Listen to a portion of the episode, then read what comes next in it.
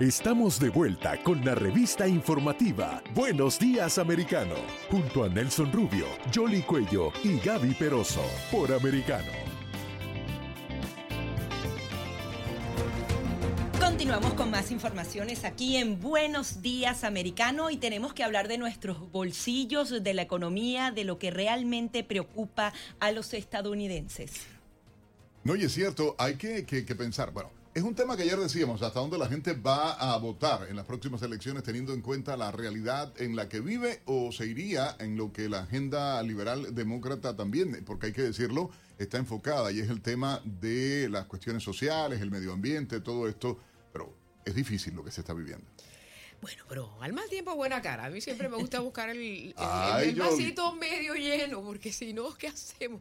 Vamos a saludar a un invitado que nos puede dar como eh, ese aliciente, creo yo, ¿no? No sé.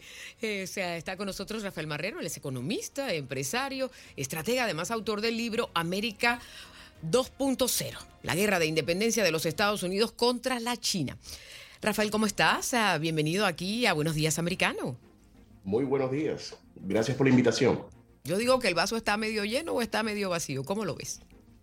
El, el vaso está evaporándose. Eh, entonces, yo, eh, usted es de los míos, señor mío.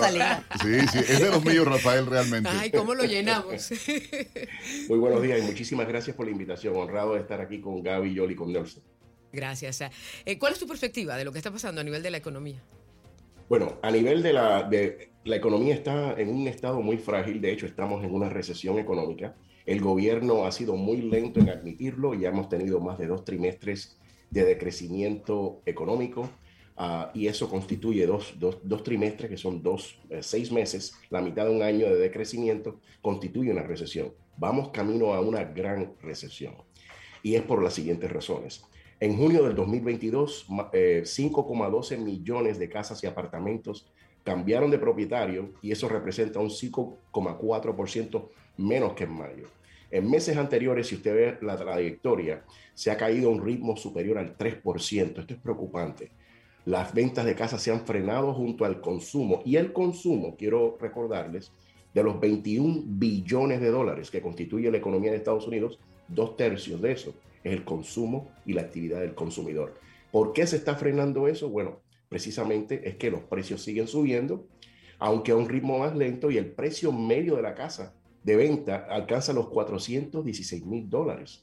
Entonces, si los precios están más elevados, el salario realmente cada día representa menos en comparación de lo que ganaban las personas anteriormente por, por el tema de la inflación, las personas van a ser cautelosas van a, van a ejercer austeridad y eso va a frenar la economía. Eso junto con los intereses altísimos y el próximo que se, que se proyecta dentro de unos pocos días va a frenar la actividad del consumidor.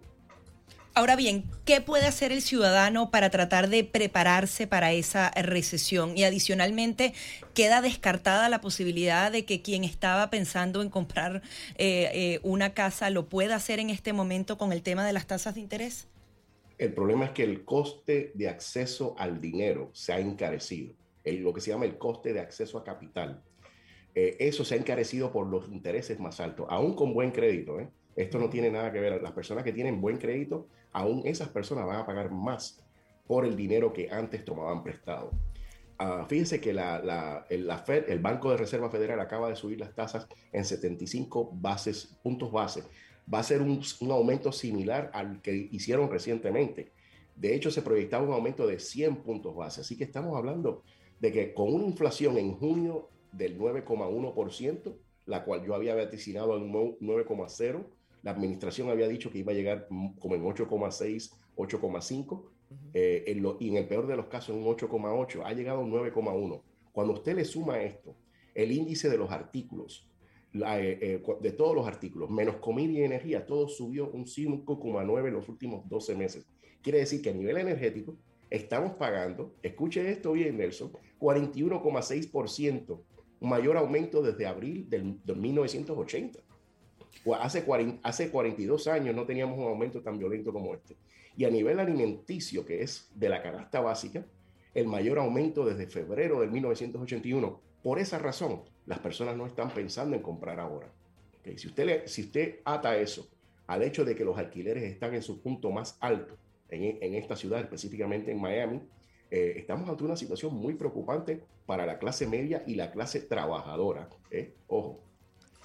Claro, eh, mencionabas Miami, ¿verdad? Yo en, eh, cuando estábamos conversando sobre esto que se ha estado reflexionando en, cuanto a lo que son ah, eh, el mercado hipotecario, también se está dando el fenómeno que depende del estado donde, de uno, donde uno se encuentre, ¿verdad? Porque si bien es cierto que se está produciendo mucha migración hacia estados como la Florida, la dificultad que están teniendo también las personas que quieren vender en esos estados, ah, por ejemplo, como en Nueva York, no tienen quien les compre la propiedad. Es decir, que es un poco más complejo también todo, teniendo en cuenta cómo es la dinámica de la economía de los Estados Unidos, porque a veces hay un estado que le está yendo bien, a otro no le está yendo tan bien, y eso como que ayuda a balancear, pero en esta ocasión, eh, quizás cuando ya estamos hablando de la inflación y de la recesión, ¿no va a ser suficiente?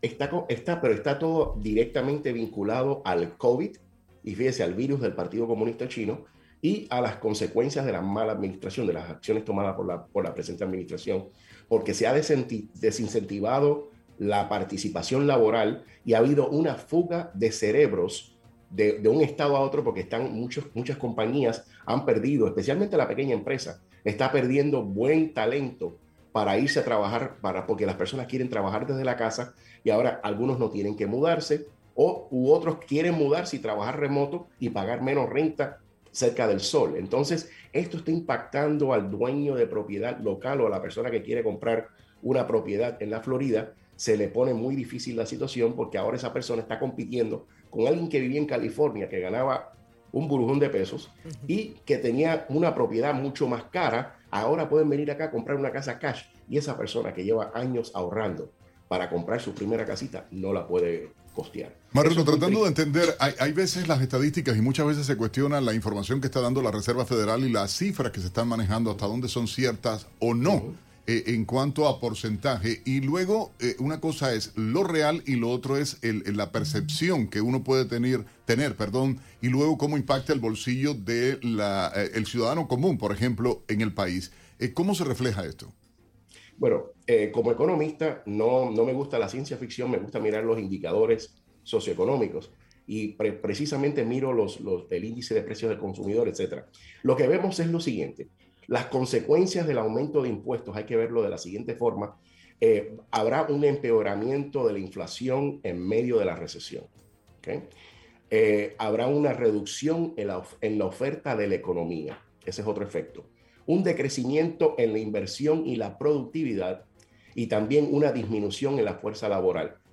Estamos viendo ahora que actualmente hay un aumento de tarifas para las pequeñas y medianas empresas. Usted sale a comer no sé si ustedes han visto, pero las porciones son más pequeñas y más caras. Y ahora hasta cuando pide comida por una de las aplicaciones de, virtuales para pedir eh, comida a domicilio de entrega, que son compañías de logística fundamentalmente, e, esas personas también han encarecido el acceso a esas aplicaciones y están cobrándole al usuario también una pequeña, un cobro por, por, eh, por el petróleo, por, el, por la gasolina. En, en otras palabras, todo tiene que ver directamente con la política energética fracasada de la actual administración. Y es preocupante, ¿eh?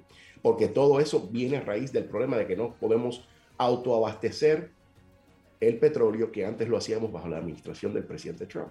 Sí, y es, es el tema de la dependencia que va a tener Estados Unidos este, de esas naciones como Arabia o tratando si en el futuro lo pueden lograr con Venezuela o Irán y adicionalmente el tema de China, cómo ha venido eh, permeando en Estados Unidos y justamente usted escribió un libro al respecto. Se dice que China está entrando en empresas que son cruciales para Estados Unidos. ¿Esto realmente es así?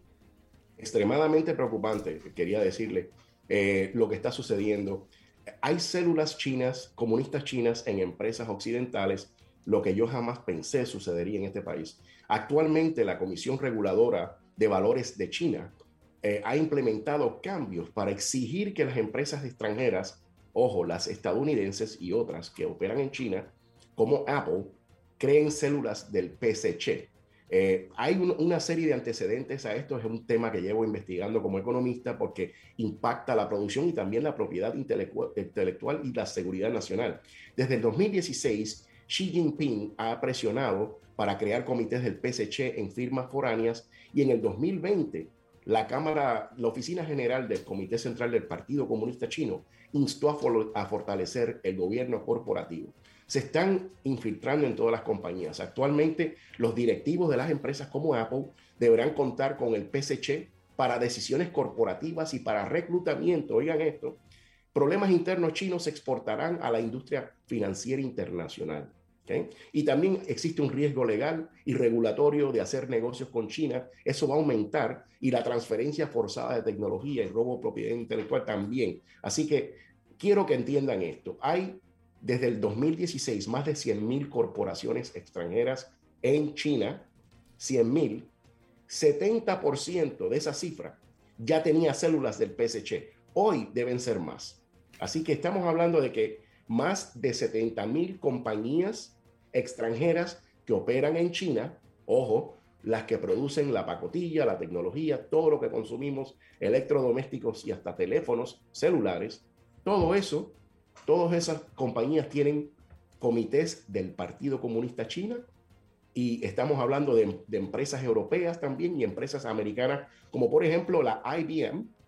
La IBM tiene 800, 800 líderes del Partido Comunista Chino dentro de sus filas la compañía Dow Chemical, 337 miembros dentro de, dentro de sus filas. La PepsiCo, ¿okay? jamás pensé que la PepsiCo y la Coca-Cola hoy por hoy tienen 45 miembros de alto nivel del Partido Comunista Chino, así como compañías de resorts y compañías aseguradoras como MetLife. Pero eso, eh, pero, pero como para que el ciudadano común y corriente también lo pueda entender, eso se traduce en qué, es decir, eh, estos miembros del Partido Comunista están dentro de estas compañías, y, qué es lo que hay que observar, porque parece que la China está atacando por todos lados. O sea, una de las preocupaciones que mencionaban ayer era el espacio también, es decir, que la guerra viene por todo, por todas partes, ¿no?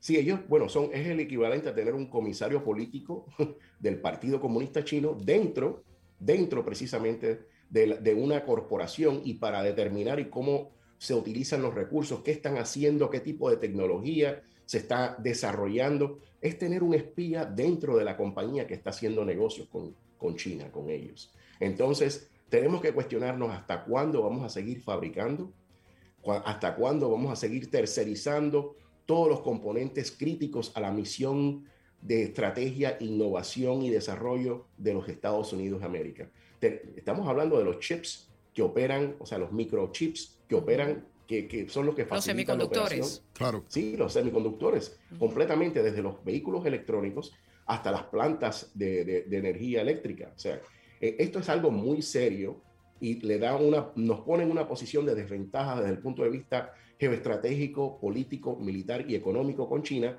porque en cualquier momento China puede lanzar un ataque llamado de pulso electromagnético, EMP, y puede realmente desactivar nuestra banca y nuestra... Estamos preparados, Barrero, estamos preparados. Eh, Estados Unidos está siendo consecuente con esta eh, agresividad del régimen comunista chino. O sea, hay la percepción de que no estamos realmente, y, y, y hacía mención a algo ahora que alertó, de hecho han alertado fuentes de inteligencia, la propia NASA hace algunos días en una presentación ante el Congreso de Estados Unidos hablaba de este tema y de la guerra que está teniendo China por dominio. O sea, estamos preparados como país, el gobierno está activando eh, realmente medidas que puedan hacer, eh, eh, evitar esta situación, esta penetración.